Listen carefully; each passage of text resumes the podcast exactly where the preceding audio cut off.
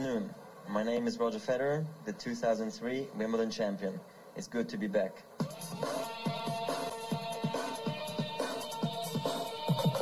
Welcome to Wimbledon, the home of great champions, players I grew up watching. Pete Sampras, Boris Becker, Steffi Graf, McAfee. Navratilova, Andre Agassi. What does it take to be a champion? Championship point to Roger Federer. You need a great serve, especially when the pressure's on. He knows he's so close. You need every shot in every round. Backhand return. Forehand cross court. And here comes Rosetsky into the net. Half volley, forehand down the line. Backhand volley from Federer. That's too good. Super grass court tennis there.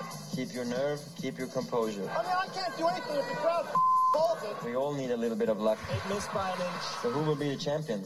Andy? Andy Roddick for the title. Down the middle he goes. Leighton? Leighton Hewitt is Wimbledon champion. Am I forgetting someone? Edmund serves.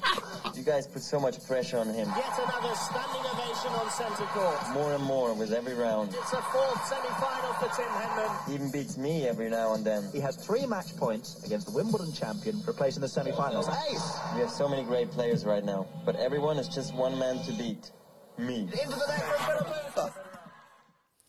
幺幺幺，欢迎收听新一期的 Underdog Sport Podcast，这是一档体育连接生活的有趣的电台啊！我是主播杨哥，对我就是你们的杨哥。大家刚才收听到的这个音频呢，是一位外国网友在用他的录音机啊播的这个磁带的反录的一个片段，然后对，就是零三年，呃，费天王费德勒，然后在夺得温布尔登网球公开赛之后的一个录音的片段。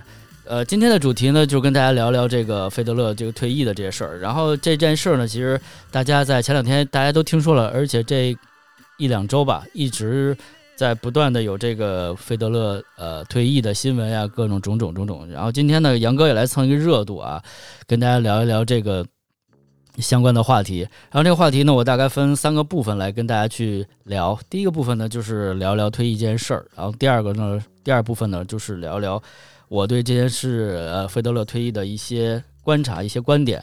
第三部分呢，就是我最喜欢的一个部分，就是聊聊这个费德勒费天王，然后退役之后下半场的一个一个生活吧，或者是一个他的重心。那好，话不多说，那我先从第一个部分聊起来。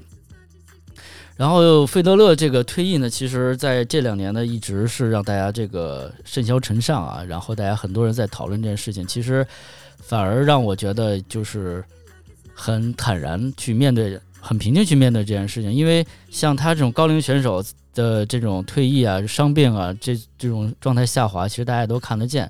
其实这件事情呢发生，我觉得也是因为这个二零二零年疫情到来，然后加上费德勒的这个伤病的问题啊困扰。然后等于说他这个退役这件事情真的是落定了啊。然后其实我也挺祝福这祝福他的这个有一个圆满的结局。而且呢，就是在他这个事情发生啊，就是正好是在这个网坛一姐小威啊，基本确定这个退役这个不到两周之后，然后费天王也是这个宣布了他的退役啊。而且这个充满离别的这个气息的九月啊，这个真的是大家都开学哈，然后费天王也退役了，然后费德勒呢是在这个社交媒体上说啊，这个他会在出现在伦敦的拉沃尔这个杯上作为最后一舞。然后说到最后一舞呢，最近可能是看了很多很多的最后一舞，其实最著名的是那个前两年奈飞出的这个迈克尔乔丹的这个。纪录片最后一舞，然后现在也轮到费德勒费天王自己来跳自己的最后的一舞。他当时啊也在伦敦告诉记者说，做出这个决定其实对他来说就是挺难过的一件事情。然后大家都知道他今年已经四十一岁了嘛，然后这其实也是一个非常非常高龄的一个选手了。呃，因为他选择这个退役的方式还挺特别，因为他也不是这个选择了这个在大满贯上面去退役，而且是在一个商业性质非常强的这么一个属性的这个拉沃尔杯啊去退役，然后其实也预示了一些事情，然后稍后呢我们会在第三部分来去聊他的这个下半场的一个生活，然后简单说一下吧，拉沃尔杯其实是一个商业性质特别强的一个比赛，才零啊一七年才开始运行这件事情。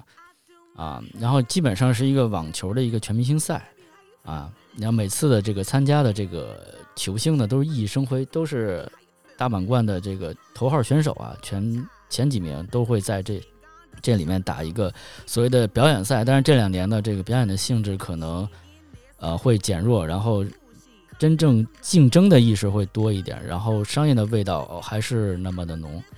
那费德勒呢，他在展望未来的时候，他说他不会离开网球比赛，然后。确实很感动，也很感谢球迷这么多年一直以来的这个关心和支持。啊，他说这个永远不会离开网球，这是在他官方的宣布里面说。然后至于为什么放弃单打呢？费德勒其实也是说了自己的身体的原因。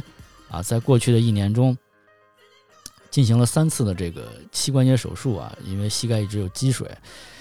然后呢，到目前为止，这个传统意义上的网球三巨头的时代呢，真的已经结束了。然后就剩两巨头了，是纳豆、纳达尔和这个小德德约奎奇，然后再继续的竞争竞争。嗯，费德勒是在接受那个今日美国采访的时候，就会被问到一个问题啊，说这个像现在的 NFL 的传奇人物汤布雷迪和这个重量的拳击选手那个泰森富里，然后等这种明星啊，就在退役之后啊，宣布退役之后啊，迅速复出了。然后那个小威呢，也其实说了可能会返回这个比赛，但费德勒他说就是他不会。效仿这些人会重返这个 A P T 的 A T P 的这个巡回赛，那非常坚决的说，这回拉沃尔贝恩呢将会是他最后一场的比赛。呃，费德勒呢，其实从小呢也喜欢其他的运动啊，比如说他最早年小时候是踢足球啊，踢足球，然后也很喜欢篮球，因为就是在这种八零后嘛，都是在那种大师的年代啊，然后喜欢这种足球啊篮球，比如说他说。他足球的偶像像最早喜欢巴乔，后来喜欢齐达内，这跟我们这个年纪的人都一样。我一想，然后他也喜欢迈克尔乔丹，那也是我们那个年代的这个绝对的偶像啊。而且费德勒从小其实就表现出极高的这种运动的才能，他也尝试了这个滑雪、摔跤、游泳、滑板，然后足球、手球、篮球、羽毛球、乒乓球啊都打，然后有时候甚至会用另。用这个他跟邻居家的这个栅栏作为羽毛球的这个网，然后去打。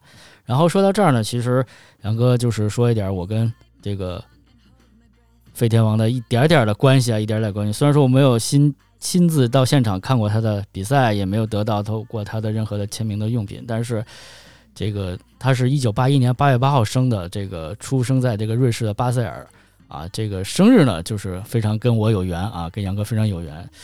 我只能 这个强行的去蹭一波，而且这个费德勒因为这个家庭的原因啊，他母亲是南非人，父亲是瑞士人，然后这个父母都在制药厂工作，然后熟识了，然后所以这个费德勒呢就有双重的国籍啊，瑞士和南非的国籍，而且据说这哥们儿非常聪明，会好几种语言啊，他起码会瑞士语，然后瑞士德语啊，英语法语几门报。反正就是，我觉得是非常聪明的这种狮子座男人啊，狮子座男人。然后再说说他的家庭啊，大家都知道他有两对双胞胎，真的是非常让人羡慕啊！一对双胞胎的儿子，一对双胞胎的闺女啊，而且就是在他那个出生，那个孩子出生的时候啊，博彩公司还那个为这个费德勒将来是否还能夺得大满贯，然后出了赔率啊，但是。下注的人可能 都会很失望，因为这个费德勒在孩子出生之后依然保持了很高的一个竞技状态，还得夺夺得了大满贯。但是呢，费德勒就是也想，就是对这孩子也没有说一定要成为这个职业网球运动员的一员，然后也是随缘啊，看孩子的喜欢。对，然后就是，而且他的这个妻子呢，也是他的这个。经纪人啊，然后一直陪他比赛，然后他们俩是在零八年吧，零八年那个奥运会的时候，然后当时他他妻子是这个瑞士女子网球国家队的队员，后来两人就走在了一起。然后这个妻子这个米卡尔的和这个他费德勒的感情啊非常非常的好，而且就是这哥们儿呢就是在场上，一会儿我会说到是这个优雅啊，打球非常非常的优雅，非常古典，然后在场外非常得体。然后没有任何的丑闻，而且他跟他的妻子的感情一直特别好，因为也可能是因为他妻子又是他的保姆，又是他经纪人，而且一直陪着他打比赛，啊，一直看着他，所以这也是挺有意思的一件事情。我觉得其实家庭和睦、稳定也是费德勒、费天王这么多年这个一直能保持比较好的竞技状态的一个基石。而且再说说这个费德勒在当年啊，痛失了这个温网，也被逆转了，但是他也可以。坦率的面对这一切，然后在这方面呢，这个费德勒最大的对手啊，大家都知道，这个二十二个大满贯已经超过了费德勒二十个大满贯的红土之王纳达尔，在这个费德勒退役之后呢，也写了一封信啊，就给了费德勒说：“这个我的朋友和竞争者，我希望这个一天呀，这一天永远不会到来。”然后对于世界上热爱体育的人们来说啊，这真的是非常伤心的一个日子。然后他们也从我们也曾经谈话聊聊过这些。但现在已经变成真的了啊！近几年我们在体育场外发生的每一刻，对于我们来说既是荣幸又是荣誉啊！我认为未来我们会有很多这样的时刻，我也很喜欢和你一起做很多事情。但现在我真诚的希望你快乐，与妻子米卡尔和家人在一起享受未来的生活。我觉得在看奶牛和这个纳豆的这个终极对决一次又一次，我不知道有多少体育迷或多少网球迷。跟杨哥一样，然后就是真的是希望他俩这种巅峰的对对决，然后真的是喜欢和欣赏他们那样的比赛啊。最后再说说这个纳达尔的一些成就吧，因为这些不得不不说啊，也越不过啊，因为他夺这些就是一直也是作为一个优秀的体育运动员的一个参数的一个标准，而且这些数据、这些数字也真正的激励了。他身后的这些运动员和其他领域的这些运动员，在这个二十多年的一个比赛中呢，费德勒一共夺得了二十个大满贯。虽然他不是最多的，但是他是这个蝉联世界第一最多的人，最长时间的人是三百一十周，然后连续二百二十四个决赛不败，然后每单个赛季狂胜九十四场，然后六十五场六十五场那个草地连胜，这个。呃，就像他自己说的，这个温布尔登是他的第二故乡一样。他在温布尔登得了很多很多的比赛的冠军。费德勒的这种诸多的荣誉，其实都是突破性的，打破人们对这个以往的认知，而且打破了，我认为也打破了他对这个体育网球、网球体育的本身。而且这哥们儿呢，也是将力量与优雅这个真的是结合的天衣无缝。然后他的才华无可比拟，他的优雅真的是。无可复制的这个溢美之词呢，就是杨哥不在这儿吹彩虹屁，也不是说更多的去赞美他。确实，我觉得费天王值得这一切。然后下一个部分呢，我就想说一说，在这个费德勒退役之后，我认为可能会对呃网坛或者是网球这项体育运动有三大的一些影响吧。第一个呢，就是短时间内啊，这个网球迷的数量会下降。啊，网球的影响力会减小。虽然说，就像迈克尔乔丹当年退役一样，很多人说，如果乔丹不打球，我就不再看 NBA 的比赛一样。虽然是很多人放出这样的狠话，但是 NBA 也是得到了逐渐的这个成长。但是确实，那些死忠粉确实很伤心。可能真的是他们认为，像篮乔丹是篮球的神一样，呃，费德勒是这个网球的神一样，不会。可能会对网球的关注度会小很多，尤其像那些骑墙派的运动员。而且，我认为这个费德勒这种标志性的运动员，就如同乔丹至于篮球，马拉多纳至于足球，舒马赫至于 F 一，而且他的影响力，我觉得绝对那个是破圈层的啊，就是已经突破了体育，突破了网球这个圈层，他已经进入到时尚文化领域，就是像那种骑墙派的。体育爱好者如果有篮球、足球、网球同时的比赛的话，如果有费德勒的比赛，我想大家多半或者绝大多数都会看费德勒打球，因为他把网球这种运动的优雅和得体展现的淋漓尽致，而且他是这个，嗯，真的是这种古典打法，单手反手这种握拍打法的方式，可能现在看起来没有那么大的力量和效率，但是真的美啊，真的好看呀。而且我也知道很多就是费德勒的铁粉、奶粉啊，奶牛粉、奶粉。然后其实可能说句实话，可能看不上小德和纳达尔这种打法啊。虽然小德打球非常聪明，纳达尔的这种战斗属性非常强、非常强悍，但是就单打网球这种风范，就打网球这种范儿来说，其实他们认为费德勒是最得体、最优雅的。其他的可能看不上啊，这个可能我其他纳达尔的这个粉丝和小德粉粉丝不要不要喷我，也不要黑我，我只是单纯去讲这件事情。而且我也跟一些纳达尔的粉丝确实聊过这些事情，就是按网球爱好者也好，然后他们确实看不上。不过这可能也是纳达尔走之后的一个缺失吧。也就是说，我我想说的第二点，这种漂亮优雅的网球可能暂时性的这个。失传了啊，因为这个能力网球、力量网球可能是重新站上了这个网坛的主导。我想，如果这二十年如果是没有费德勒这个选手的出现，可能现在男子网球和女子网球就是比较接近了，都是这种单一能力强、突出啊，比如说谁能跑，谁有劲儿，谁发球比较快、比较炫啊，就是谁就基本上能赢得比赛。但是就会像。费天王这样就是缺乏这种对节奏掌控力的这种选手，这个我觉得费天王可能也偷师了吧？可能就如同他的偶像，呃，当年的那法国队的齐达内一样，对这种身体的节奏的掌控，对足球整场比赛的节奏掌控那种优雅，我觉得可能在一段时间内不会出现了。而且这种，而且费德勒把这种节奏的这种掌控吧，啊，把网球这种。节奏的网球比赛，这种节奏的掌控已经变得更加立体、更加协调，带到另外一个层次了。已经啊，已经是到一个艺术和体育的一个完美结合，可以是一种欣赏的那种状态了。就像马拉多纳踢足球一样，或者是像现在现在的梅西一样，就是真的是在欣赏这项运动。第三一点呢，就是。嗯，由于这个费德勒的退役，可能三十五岁以上、三十五岁加的以上的这些选手也会相继的退役吧。像现在的三大高手也好，四大高手也好，像这个穆雷啊、纳达尔啊、西里奇啊，他们，我觉得他们之所以不退，因为是这个费德勒还在上面，费德勒已经四十多了，还没退，然后他们已经开始，大哥还没还没退，大哥还能打，大哥还能。再得大满贯，然后其实这也是在激励着他们这个不断的后辈。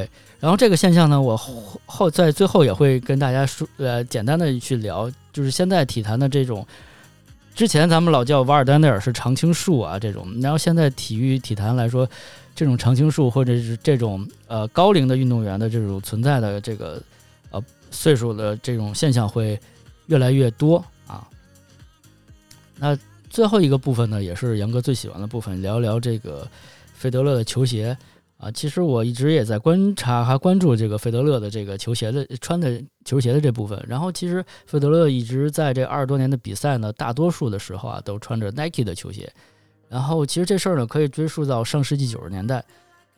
呃，当然呢，那也是杨哥我自己认为球鞋最辉煌的年代啊。这个现在小朋友不要喷我，确实我们。作为一个八零后来说，这个八十年代、九十年代的这个球鞋，从各个方面啊，虽然说技术不是最新的，然后呃科技不是最新的，但是从样式啊、这种情节呀、这种感觉来说，都是最棒的一个辉煌的年代。嗯，从九四年开始呢，这个费德勒就签约了 Nike 啊，从一个轻松的这个少年啊，最后成为一个。体坛这个网坛的巨星，Nike 其实见证了太多太多费德勒的职业生涯大满贯。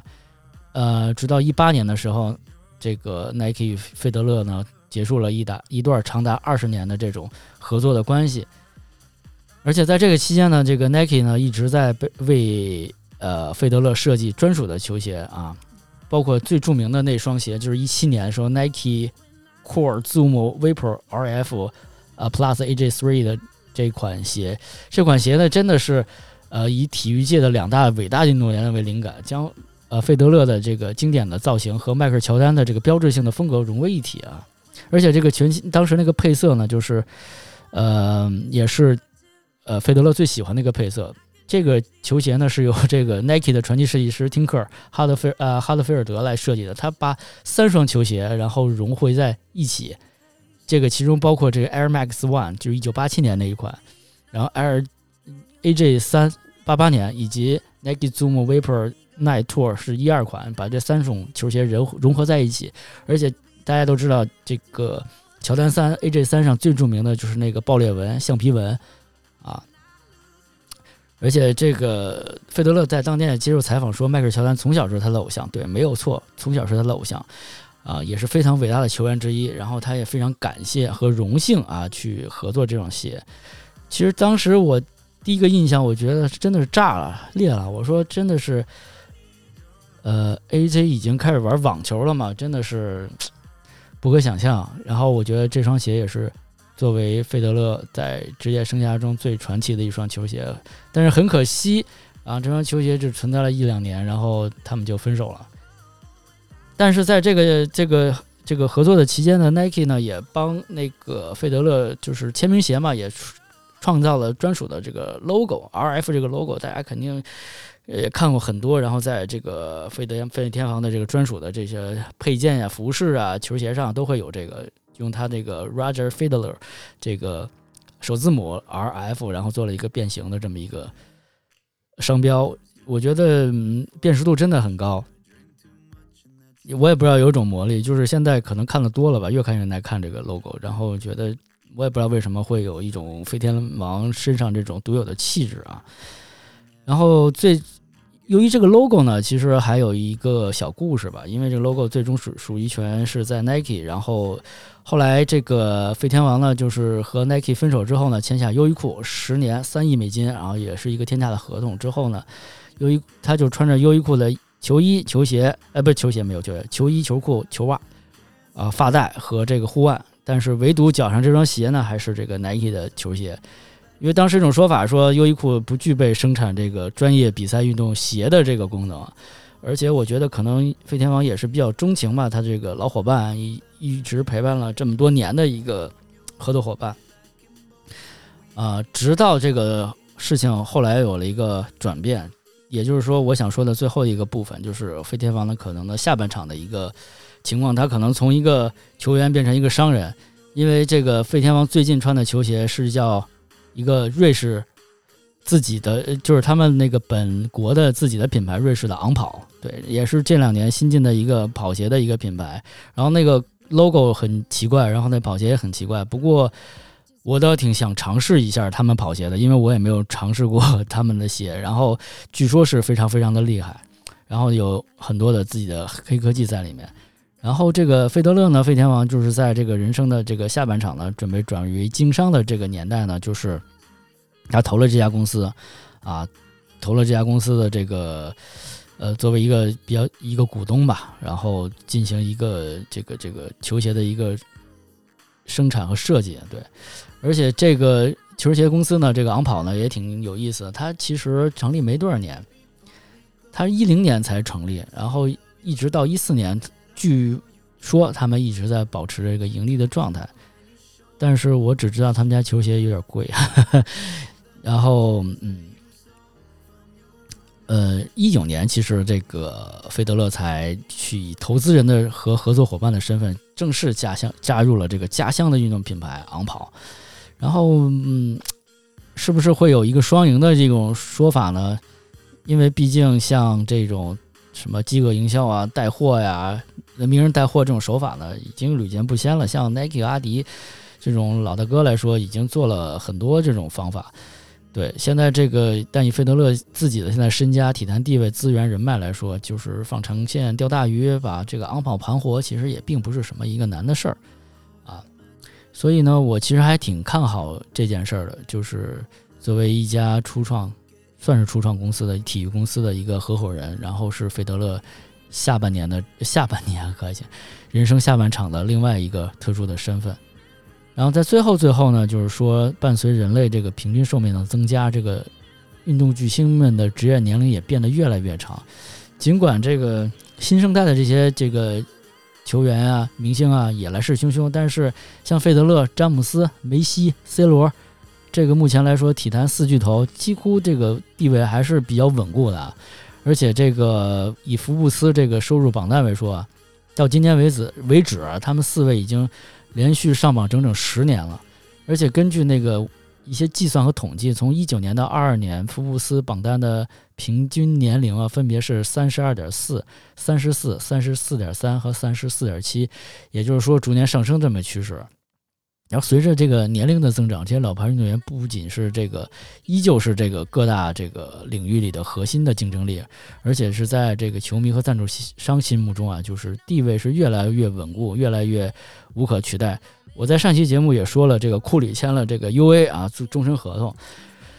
我觉得这个真的是一个品牌和一个运动员他们的这种呃形象、精神的绑定，我觉得是互相成就啊，互相成就。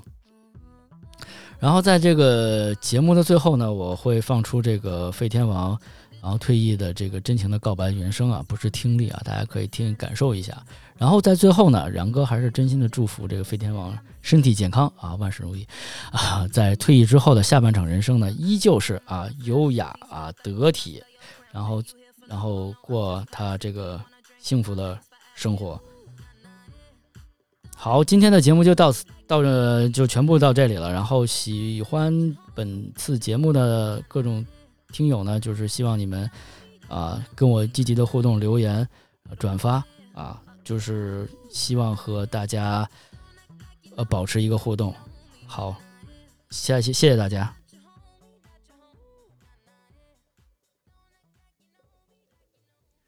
Of all the gifts that tennis has given me over the years. The greatest, without a doubt, has been the people I've met along the way. My friends, my competitors, and most of all, the fans who give the sport its life. Today, I want to share some news with all of you. As many of you know, the past three years have presented me with challenges in the form of injuries and surgeries. I've worked hard to return to full competitive form, but I also know my body's capacities and limits, and its message to me lately has been clear. I am 41 years old. I've played more than 1,500 matches over 24 years. Tennis has treated me more generously than I ever would have dreamt, and now I must recognize when it is time to end my competitive career. The Labour Cup next week in London will be my final ATP event. I will play more tennis in the future, of course, but just not in Grand Slams or on the tour. This is a bittersweet decision because I will miss everything the tour has given me, but at the same time, there is so much to celebrate. I consider myself one of the most fortunate people on earth. I was given a special talent to play tennis, and I did it at a level that I never imagined for much longer than I ever thought possible. I would like to especially thank my amazing wife Mirka, who has lived through every minute with me. She has warmed me up before finals, watched countless matches even while over eight months pregnant, and has endured my goofy side on the road with my team for over 20 years. I also want to thank my four wonderful children for supporting me, always eager to explore new places and creating wonderful memories along the way. Seeing my family cheering me on from the stands is a feeling I will cherish forever. I would also like to thank and recognize my loving parents, my dear sister, without whom nothing would be possible. A big thank you to all my former coaches who always guided me in the right direction. You have been wonderful and to Swiss Tennis, who believed in me as a young player and gave me an ideal start. I really want to thank and acknowledge my amazing team Ivan, Danny, Roland, and particularly Seve and Pierre, who have given me the best advice and have always been there for me. Also, Tony, for creatively managing my business for over 17 years. You are all incredible, and I've loved every minute with you. I want to thank my loyal sponsors, who are really like partners to me and the hardworking teams and tournaments on the ATP Tour who consistently welcomed all of us with kindness and hospitality. I would also like to thank my competitors on the court. I was lucky enough to play so many epic matches that I will never forget. We battled fairly, with passion and intensity, and I always tried my best to respect the history of the game. I feel extremely grateful. We pushed each other, and together we took tennis to new levels. Above all, I must offer a special thank you to my unbelievable fans. You will never know how much strength and belief you have given me. The inspiring feeling of walking into full stadiums and arenas has been one of the huge thrills in my life. Without you, those successes would have felt lonely rather than filled with joy and energy. The last 24 years on tour have been an incredible adventure. While it sometimes feels like it went by in 24 hours, It has also been so deep and magical that it seems as if I've already lived a full lifetime. I've had the immense fortune to play in front of you in over 40 different countries. I have laughed and cried, felt joy and pain, and most of all, I have felt incredibly alive. Through my travels, I've met many wonderful people who will remain friends for life, who consistently took time out of their busy schedules to come and watch me play and cheer me on around the globe. Thank you. When my love of tennis started, I was a ball kid in my hometown of Basel. I used to watch the players with a sense of wonder. They were like giants to me, and I began to dream. My dreams led me to work harder, and I started to believe in myself. Some success brought me confidence, and I was on my way to the most amazing journey that has led to this day. So I want to thank you all from the bottom of my heart to everyone around the world who has helped make the dreams of a young Swiss ball kid come true. Finally, to the game of tennis, I love you and will never leave you.